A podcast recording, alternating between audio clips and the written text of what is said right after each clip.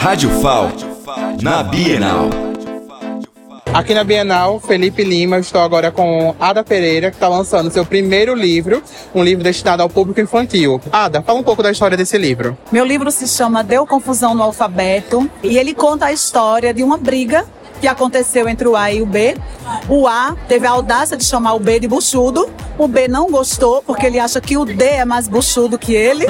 E aí a história vai se desenvolvendo durante todo o alfabeto, vai acontecendo umas confusões, mas tem uma letrinha que chega para apaziguar, que é a letra X, que diz que o X da questão é o amor, que todos devem se respeitar. E aí no final termina tudo bem.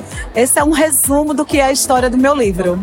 E Ada, como é que você acha que a Bienal impacta é, na vida do autor independente, como é o seu caso? Nossa, eu nem tenho palavras, porque eu até me emociono, porque eu trazia o meu filho quando era bebê para a Bienal e eu nunca mensurei estar aqui na Bienal. Então, o fato da Bienal abrir espaço para um autor independente vir aqui sem pagar nada, divulgar o seu livro, é de uma importância imensa. Felipe Lima, da Bienal do Livro, para a Rádio FAO.